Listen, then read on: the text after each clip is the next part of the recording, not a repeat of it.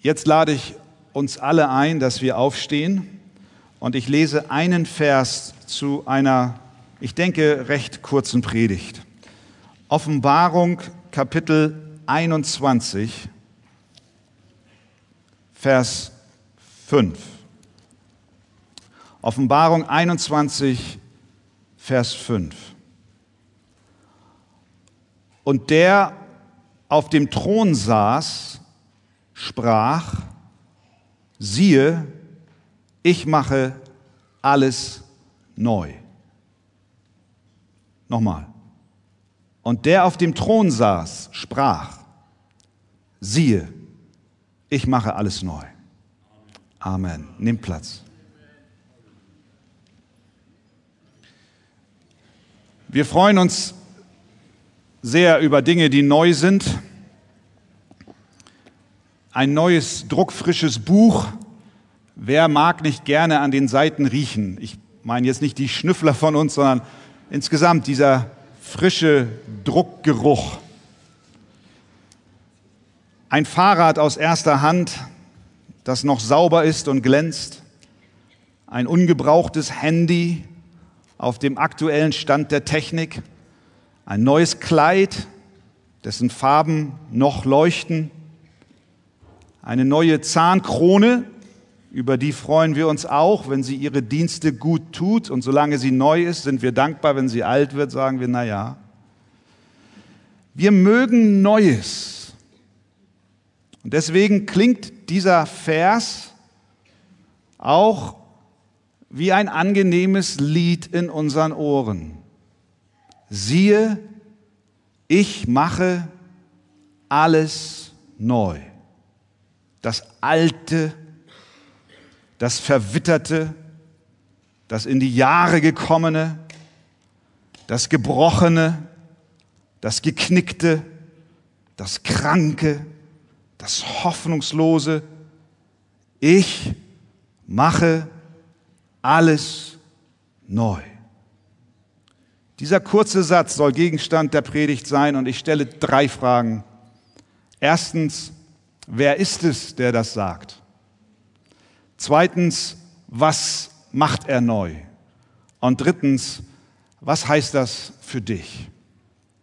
Erstens, wer ist es, der diesen Satz sagt?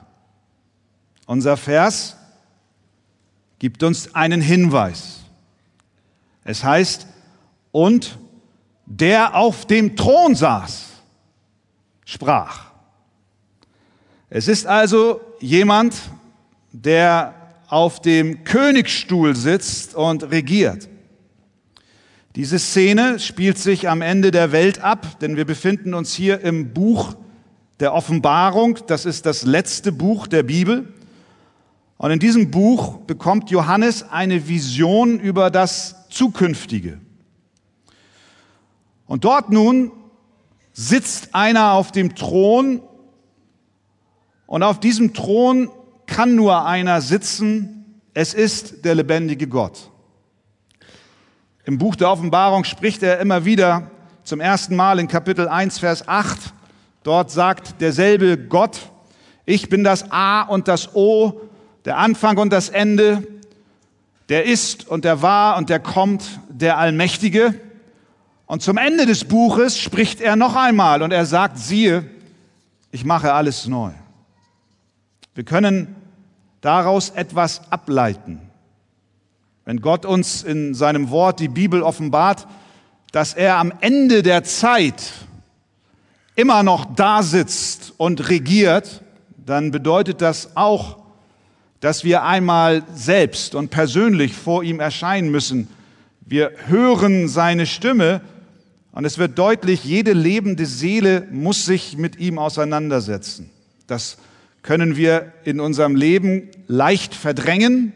Es gibt Ablenkungen, die uns davon abhalten, uns über diese Tatsache Gedanken zu machen und mit Gott zu rechnen. Aber am Ende müssen wir ihn hören und uns ihm stellen.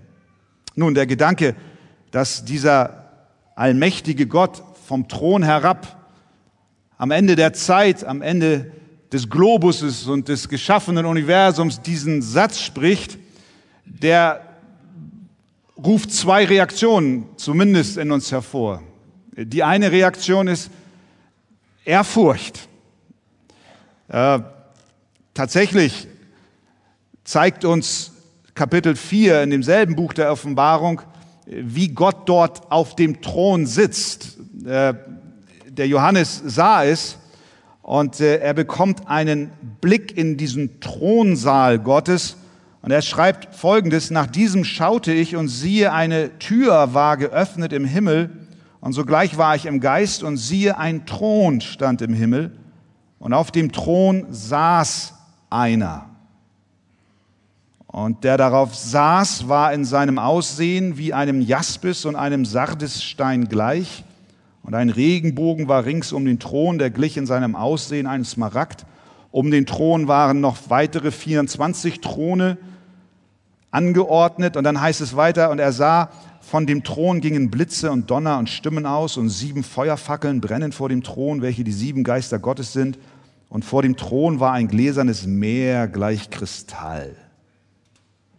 Und dieser, der auf diesem Thron sitzt, sagt, siehe, ich mache alles neu. Das lässt uns auf der einen Seite erschaudern. Aber auf der anderen Seite löst es auch eine große Freude und Zuversicht aus. Wie gut, wie gut, dass Gott, der Allmächtige, von dessen Thron Blitze und Donner und Stimmen ausgehen und Feuerfackeln brennen, dass er es ist, der sagt, ich mache alles neu. Ich meine, wie oft haben Menschen dir gesagt, ich richte es wieder her, was ich kaputt gemacht habe. Aber daraus wurde nichts. Wie oft wurde renoviert und erneuert, doch mit Mangel behaftet. Der Zahn der Zeit hat es schnell wieder alt aussehen lassen. Wie oft haben Ehepartner hören müssen, diesmal, Schatz, werde ich mich dauerhaft ändern. Wir starten einen Neuanfang. Aber dann kam es doch ganz anders. Wie viele politische Programme erzählten uns, jetzt wird alles neu, aber nichts geschah. Das alte Lied wird nochmal gespielt, solange wir uns erinnern und in die Menschheitsgeschichte zurückblicken, sehen wir, der Mensch ist bemüht, Neues zu schaffen, aber irgendwie kommt er an seine Grenzen. Hier aber spricht der lebendige Gott, der Allmächtige. Wer außer ihm dem Schöpfer der Galaxien und des Universums kann so etwas sagen, der aus dem Nichts Himmel und Erde geschaffen hat, dessen Worte schöpferische Kraft haben, er spricht und er sagt, siehe, ich mache alles neu. Was für ein Ausmaß an schöpferischer Kraft ist darin beinhaltet. Nichts steht außerhalb dieses Kreises, der alles umschließt. Siehe, ich mache alles neu. Es ist ein Glanz, der von diesen Worten auf uns scheint, in unsere Herzen hinein, weil wir uns nach Neuem sehnen. Schon im Propheten Jesaja kündigt der Allmächtige an, denn siehe, ich schaffe einen neuen Himmel und eine neue Erde, sodass man an die früheren nicht mehr gedenkt und sie nicht mehr in den Sinn kommen werden sondern ihr sollt euch alle Zeit freuen und frohlocken über das, was ich erschaffen habe. Wer spricht die Worte, ich mache alles neu? Es ist der lebendige Gott, der alle Macht hat und auf dem Thron sitzt und dessen Wort Wahrheit ist. Zweitens, was macht er neu? Nun, wir, wir spüren, vielleicht geht es dir auch so, wenn du diesen Satz auf dich wirken lässt, dass er eine große Strahlkraft und Wärme hat. Das ist so, weil wir eine Antenne dafür haben, dass eine Erneuerung wirklich notwendig ist. In der Zusage Gottes eine Neuschöpfung herzustellen, schwingt eine große Hoffnung, weil die Welt, in der wir leben, zerbrochen ist. Wenn alles gut und vollkommen wäre, dann würde dir dieser Satz nicht viel bedeuten. Wozu was Neues schaffen, wenn doch alles schon so wunderbar schön ist? Aber ich brauche euch gar nicht alle im Einzelnen zu kennen und weiß doch, dass wir vermutlich jeder von uns, nicht nur in der Welt insgesamt, sondern wenn wir nur auf unser eigenes Leben schauen, merken, da ist was kaputt, da ist was zerbrochen, da ist etwas nicht in Ordnung und deswegen strahlt dieser Satz so hell, wenn der allmächtige Gott auch in dein Leben tritt und in diese Welt hineinspricht. Weißt du, ich mache alles neu. Wir können auch sagen, ich mache alles gut am Ende. Alles wird gut. Halleluja. Alles wird gut. Aber wir spüren dies erst, wenn wir erkennen, dass da Zerbruch und anderes an dem guten Zustand nagt. Diese Welt nämlich zerbrach tatsächlich und leidet bis heute unter dem Zerbruch, als das Böse freigesetzt wurde. Auf den ersten Seiten der Bibel lesen wir es. Gott sagte zu Adam und Eva, dass sie von den Früchten des Gartens essen dürfen, von jedem Baum, nur nicht von dem einen, dem Baum der Erkenntnis des Guten und des Bösen. Adam und Eva widersetzten sich dem Gebot Gottes und sie aßen dennoch. Und als sie aßen, war der Moment gekommen, in dem Gottes gute Welt der Zerstörung und dem Zerbruch unterlag. Das Böse kam hinein und das spüren wir bis heute. Zwietracht, Krieg, so präsent in unseren Tagen wie lange nicht mehr. Streit, Neid, Eifersucht, Mord, Betrug, all das gehört heute zur Tagesordnung. In der Geschichte dieses Planeten ist ein menschliches Vorhaben nach dem anderen, eine neue Welt zu schaffen, gescheitert. Der Mensch hat versucht, seine eigenen Vorstellungen einer gerechten Welt durch Bildung, durch Gesetzgebung, durch Friedensprogramme und Umweltschutz zu erreichen. Das alles sind begrüßenswerte Initiativen, doch wir haben es in all den Jahrtausenden nicht geschafft. Wir haben es nicht geschafft, wahren Frieden unter den Völkern und in unseren Herzen herzustellen. Es ist nicht gelungen. Wir brauchen Erneuerung.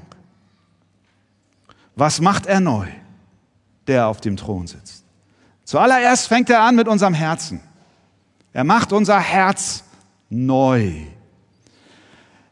Denn weil Adam als erster Repräsentant der Menschheit das Böse hat wirken lassen und versagte hinsichtlich des Gehorsams gegenüber Gott und er sich nicht an sein Wort hielt, reichte er diese Rebellion an jeden einzelnen von uns weiter. Die Bibel sagt, Genauso wie durch einen Menschen, damit meint sie Adam, die Sünde in die Welt gekommen ist und durch die Sünde der Tod, so der Tod zu allen Menschen, weil sie alle gesündigt haben. Mit anderen Worten, wir alle stehen in Gottes Schuld.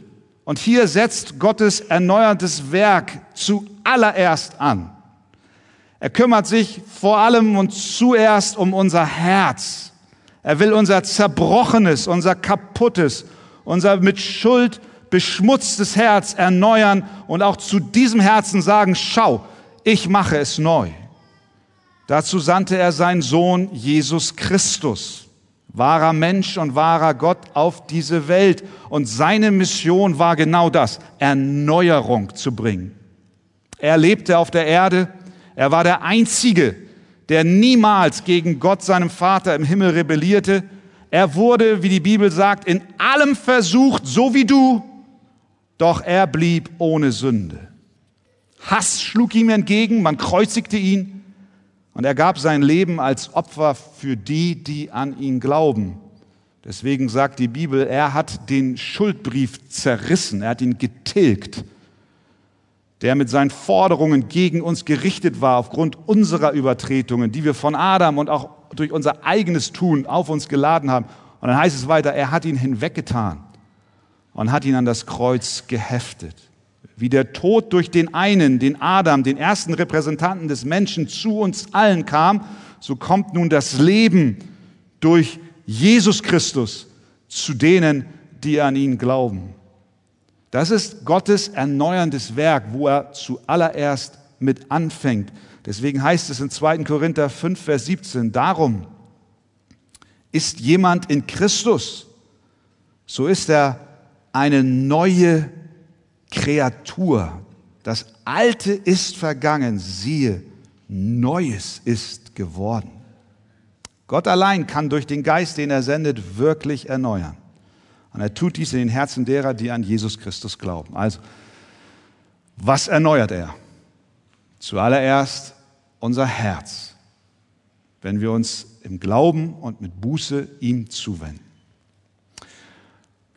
Und aus diesem erneuertem Herzen entspringt ein erneuertes Leben.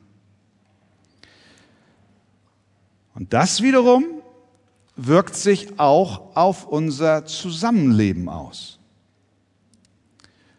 Wir haben es heute Morgen eindrucksvoll vor Augen gemalt bekommen. Einige Nationen, die repräsentiert sind hier und viele, viele mehr, gemeinsam in einer Kirche. Wie ist das möglich? Wenn wir uns erinnern, dann stellen wir fest, dass es zur Zeit Jesu schon viele Konflikte gab. Es ist nicht ein Phänomen der Moderne, Einige der Konflikte waren nationalistisch begründet. Damals schon. Die Griechen hassten die Römer, weil die Römer sie überwältigten und jetzt den Mittelmeerraum beherrschten. Die Römer wiederum sahen auf fast alle Völker, die sie eroberten, herab und sahen sie als minderwertig an. Einige Konflikte waren nicht nur nationalistisch begründet, sondern auch ethnischer Herkunft. Die Rasse, die Herkunft, die Ethnie war häufig auch ein Konfliktpunkt, wie zum Beispiel zwischen Römern und Griechen, Juden und Arabern. Viele dieser Spaltungen reichten über Jahrhunderte des Hasses zurück und einige bestehen bis heute fort und schüren Spannungen, die den Nahen Osten weiterhin belasten. Wir wissen es. Es gab Rivalitäten zwischen Städten. Und diese Rivalitäten wurden erst dann beigelegt, wenn eine Stadt die andere zerstörte. Einen anderen Weg gab es nicht. Rom zerstörte Karthago. Sparta besiegte Athen. Das war die Weise, wie Frieden geschaffen wurde. Einige Spaltungen und Konflikte waren religiöser Natur. Die hartnäckigste war die Spaltung zwischen den Juden mit ihrem Monotheismus und den Religionen der Heiden mit ihren vielen heidnischen Göttern. Die Juden sahen auf die Heiden als Heiden herab, so wie die Griechen alle, die ihre Sprache nicht beherrschten, diese als Barbaren betrachteten. Das, das war die DNA der Menschen damals. Es ist schwer vorstellbar, wie tief diese Spaltungen zur Zeit Jesu sind oder waren wir können es nur ahnen, wenn wir uns die Welt heute ansehen und wir spüren, so wirklich viel hat sich nicht geändert.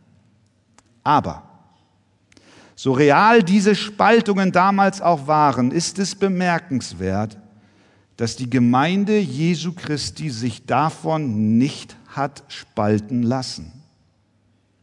Die Gläubigen,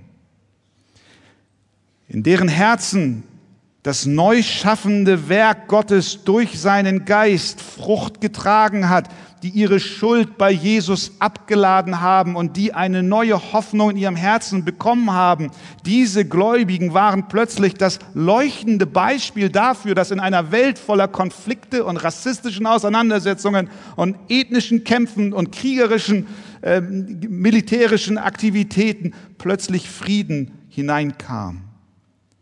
Die Gemeinde Jesu bestand von Anfang an aus Juden und Heiden, aus Sklaven und Freien, aus Griechen und Römern, aus Schwarzen und Weißen, aus Reichen und Armen. Und dies ist nur möglich, weil der, der auf dem Thron sitzt, sagt, siehe, ich mache alles neu. Ich mache alles neu. Es ist komplett neu. Was ihr in dieser Welt seht, muss nicht länger so sein. Ich stelle neu her. Die Gemeinde in Antiochia, die hat damals Paulus auf Missionsreise ausgesandt, die ist ein hervorragendes Beispiel für diese Zusammensetzung, für dieses Neue. Äh, Leiter war Barnabas, einer der Leiter war Barnabas, ein Jude aus Zypern. Dann gab es da Simeon, einen Schwarzen aus Afrika. Lucius, ein Römer aus Kyrene. Manaen war ein Adliger, der bei Herodes aufgewachsen war. Dann war da noch Saulus, jüdischer Lehrer aus Tarsus. Aus allen möglichen Ecken kamen sie zusammen, lobten Gott gemeinsam und sandten sogar Missionare aus, um die Welt mit dem Evangelium von Jesus Christus zu erreichen. Dies ist nur möglich, weil der, der auf dem Thron sitzt, spricht, siehe, ich mache alles neu.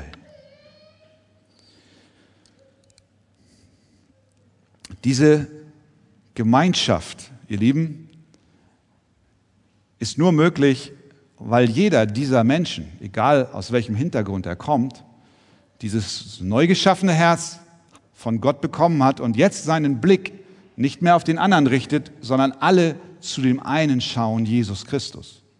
Hast du dich mal gefragt, wie es möglich ist, wenn 100 Klaviere in einem Raum sind, dass sie alle denselben Ton spielen? Das funktioniert nur dann, wenn eine Stimmgabel in der Mitte einmal erschallt und jedes einzelne Klavier auf diese einzelne Stimmgabel abgestimmt wird. Wenn die Klaviere sich untereinander stimmen würden, wäre das ein Chaos. Das wäre ein, ein akustischer Krieg in den Ohren der Hörer. Erst wenn sie alle einzeln sich auf diese eine Stimmgabel besinnen, fangen sie an, harmonisch zu spielen. Und so ist das mit uns. Erst wenn wir alle durch den Heiligen Geist ein neues Herz geschenkt bekommen haben und im Glauben zu Christus blicken, fangen wir an, harmonisch zu spielen. Dann ist es egal, wo du herkommst. Es ist egal, was du mitbringst. Wir, wir sind vereint durch Jesus Christus. Also, was macht Jesus neu? Was macht Gott neu? Er macht vor allen Dingen unser Herz neu. Zweitens, er macht dann auch unser Zusammenleben neu. Ja, und dann, das darf an dieser Stelle nicht fehlen, wird er auch eines Tages einen neuen, und einen, einen neuen Himmel und eine neue Erde schaffen. Das, was wir hier erleben, Dave hat es gesagt, es ist ein Vorgeschmack auf dem Himmel und es ist in der Tat lediglich ein Vorgeschmack denn es wird noch viel besser werden. Der, der auf dem Thron sitzt und sagt, siehe, ich mache alles neu, hat seine neumachende Arbeit begonnen. Aber sie ist noch nicht zur vollen Entfaltung gekommen. Der Tag wird aber mit Sicherheit kommen, an dem diese Neuschaffung voll und ganz in Kraft tritt. Denn er wird einen neuen Himmel und eine neue Erde schaffen. Der Kontext, in dem dieser Satz steht, den finden wir in den Versen 1 bis 5. Johannes schreibt, und ich sah einen neuen Himmel und eine neue Erde. Denn, die erste, denn der erste Himmel und die erste Erde waren vergangen. Und das Meer gibt es nicht mehr. Und ich, Johannes, sah die heilige Stadt, das neue Jerusalem, von Gott aus dem Himmel herabsteigen, zubereitet, wie eine für ihren Mann geschmückte Braut. Und ich hörte eine laute Stimme aus dem Himmel sagen, siehe, das Zelt Gottes bei den Menschen und er wird bei ihnen wohnen. Und hör mal, und sie werden ein Volk sein. Und Gott selbst wird bei ihnen sein, ihr Gott. Und Gott wird abwischen alle Tränen von ihren Augen. Und der Tod wird nicht mehr sein, weder Leid noch Geschrei noch Schmerz wird mehr sein, denn das Erste ist vergangen. Und jetzt kommt's. Und der auf dem Thron saß, sprach, siehe, ich mache alles neu. Lieber Bruder, liebe Schwester, dieses Wort ist in der Tat wahr. Denn es heißt weiter, und er sprach zu mir, schreibe, denn diese Worte sind wahrhaftig und gewiss. Er wird alles neu machen. Er wird abwischen auch deine Tränen. Und das, was wir hier sehen, ist lediglich ein Vorgeschmack auf das, was kommen wird. Er macht unsere Herzen neu. Er macht unser Zusammenleben neu. Und er gibt uns neue Hoffnung auf einen neuen Himmel und auf eine neue Erde. Also, wer ist es, der hier spricht? Es ist der lebendige Gott. Was macht er neu? Unser Herz, unser Zusammenleben und Himmel und Erde. Und drittens zum Schluss die Frage, was heißt das für dich? Er, er sagt, siehe, ich mache alles neu. Das ist eine Formulierung, dieses siehe, die verwendet wird, um eine Erzählung zu beleben, aber nicht nur das, sondern auch um einen Gedanken zu betonen. Wir können sagen, die Aufmerksamkeit auf ein Detail lenken. Wir können übersetzen, bemerke oder gib Acht. Achtung, ich mache alles neu. Mit anderen Worten ist dies ein Aufruf an jeden einzelnen von uns heute Morgen. Achtung, Geh in dich. Denke einen Moment darüber nach, was der lebendige Gott hier sagt. Er ruft dir zu, hör mal, ich will auch dein Leben neu machen.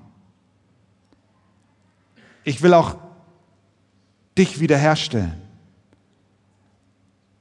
ich will dich in die Beziehung zu mir selbst bringen, die eigentlich für dich vorgesehen war. Er ruft dir zu, glaube an, glaube an meinen Sohn Jesus Christus, der gekommen ist, um für deine Schuld zu bezahlen. Wenn du das tust, dann wirst du Teil dieser Neuschöpfung sein. Dann wirst du Teil dieses neuen Himmels und dieser neuen Erde sein. Und du darfst schon im Hier und Jetzt etwas davon spüren in der Gemeinschaft der Gläubigen über alle Nationen hinweg. Und, und noch etwas an dieser Stelle, und ich, da müssen wir dem Text treu bleiben und hier nicht eine Abbiegung nehmen, weil sie vielleicht sich für unsere Ohren im modernen Deutschland nicht so angenehm anhört. Aber der Text geht weiter. Hier wird nicht nur gesprochen von dem neuen Himmel und der neuen Erde, wo alle Tränen abgewischt werden und wo alles wiederhergestellt wird und wo du wieder jubelst und wo du volle Erfüllung erfährst und wo du Gott preist, wozu du geschaffen bist. Herrlichkeit pur. Sondern der Text geht weiter und es heißt dort dann, die Feiglinge aber und die Ungläubigen. Original Bibel, ich lese es vor. Die Feiglinge aber und die Ungläubigen und mit Gräueln befleckten und Mörder und Unzüchtigen und Zauberer und Götzendiener und alle Lügner. Ihr Teil wird in dem See sein, der von Feuer und Schwefel brennt. Das ist der zweite Tod. Was Gott hier deutlich macht, ist, es ist eben nicht so, dass, dass wenn, wenn der Allmächtige vom Thron ruft, siehe, ich mache alles neu, automatisch alles beinhaltet ist, bis hin zu denen, die ihm sagen, ich will deine Neuschaffung nicht. Ich will in meiner Sünde, in meinem Elend bleiben. Ich, ich möchte dich nicht haben. Deswegen dieses Siehe, Achtung. Und das wäre mein Wunsch heute Morgen an diesem wunderbaren Gottesdienst. Und wenn es nur das ist, nimm es mit. Lass es auf dich wirken. Was hat das mit mir zu tun? Bin ich an dem Punkt, wo ich bedenke, dass der lebendige Gott hier jetzt gerade mich anspricht? Ist es nicht an der Zeit zu sagen, Gott, ich, ich will, ich will dir folgen. Ich möchte an deinen Sohn glauben. Denn ein neues Leben, lieber Freund, liebe Freundin, ein neues Leben ist möglich. Vielleicht sitzt du hier und denkst, durch das, was du hier gesehen hast und durch, durch, durch die Worte der Schrift, du sitzt hier und denkst, ja, ach, weißt du, eigentlich, da ist so ein leichter Wunsch in dir am Entstehen. Und du sagst, das möchte ich auch. Diesen Glauben, den du hier siehst von all den Menschen, diese Freude, die hättest du auch gerne. Weißt du, der, der auf dem Thron sitzt, der sagt zu dir, alles ist möglich. Ich mache alles neu, auch dein Herz, für ihn gibt es nichts, was zu alt wäre oder zu verbraucht wäre oder zu kaputt wäre, als dass er es nicht wiederherstellen könnte. Er machte aus einem Saulus einen Paulus, aus einem Verfolger der Christen einen Apostel des Christus. Er machte sogar aus einem Verbrecher kurz vor seinem Ableben am Kreuz einen Himmelsbürger. Seine Erneuerungskraft macht vor nichts Halt, auch nicht vor deinem zerbrochenen Leben. Und deswegen lautet die Einladung heute Morgen ganz persönlich, konkret an dich. Willst du nicht auch Jesus Christus glauben und ihm dein Leben anvertrauen? Und für solche hier unter uns, viele, die das schon getan haben und die mit Jesus leben, dir gilt auch dieser Satz, ich mache alles neu. Dein Herz hat er schon neu gemacht. Aber da ist auch viel Verzweiflung und Leid in dein Leben hineingekommen. Vertraue dem, der auf dem Thron sitzt. Und der spricht, siehe, ich mache alles neu, auch in deinem täglichen Elend. Er will wiederherstellen. Lasst uns ihm glauben. Amen. Herr Jesus Christus, wir danken dir von ganzem Herzen für dein heiliges Wort. Und äh, Vater im Himmel, wir danken dir, dass du auf dem Thron sitzt. Auch ein Bild dafür, dass über die Jahrtausende und Jahrhunderte hinweg du niemals die Regentschaft abgelegt hast. Und wenn diese Welt zu ihrem Ende kommt, wirst du immer noch da sein und etwas Neues schaffen. Wir danken dir für diese lebensspendenden Worte, die viele Herzen hier heute Morgen schon erreicht haben. Aber ich bitte dich, Herr, ich bitte dich von Herzen, lass dieses Wort auch in die Herzen fallen, die es noch nicht erlebt haben, die jetzt innerlich sich zu dir wenden und sagen, Jesus Christus, sei mir Sünder gnädig vergib mir meine Schuld. Du darfst es ganz konkret, ganz in deinem Herzen Jesus genauso sagen. Jesus, vergib mir meine Schuld. Ich glaube. Ich will glauben. Hilf meinem Unglauben. Ich glaube, dass du für meine Schuld bezahlt hast. Herr, wir bitten dich, sende deinen Geist und mach du lebendig, mach du neu, stell wieder her. Und wir sehnen uns nach dem Tag, an dem der neue Himmel und die neue Erde da sein wird. Und darauf freuen wir uns. Wir danken dir in Jesu Namen. Amen.